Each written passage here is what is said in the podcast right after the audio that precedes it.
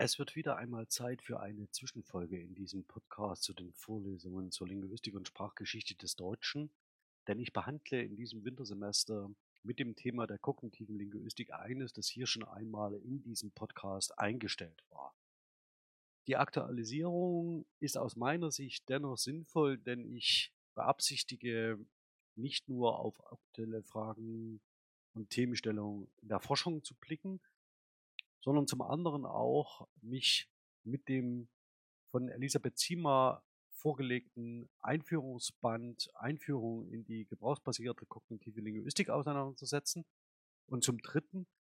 Anwendungsmöglichkeiten und Einbettungsmöglichkeiten für kognitionslinguistische Themen und Fragestellungen im Deutschunterricht konkret zu beschäftigen,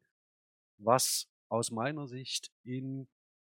der fachwissenschaftlichen Auseinandersetzung mit diesen Themenstellungen noch recht selten geschieht, aber aus meiner Sicht notwendig ist, um diese Themen stärker im Schulunterricht zu berücksichtigen und dort auch einzubetten.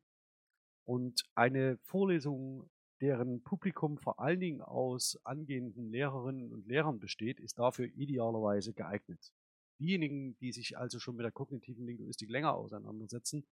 sollten von dieser Vorlesung nicht allzu viel Neues erwarten, sondern eher auf die Unterschieden, Differenzen und Nuancen und neuen Perspektivierungen äh, achten,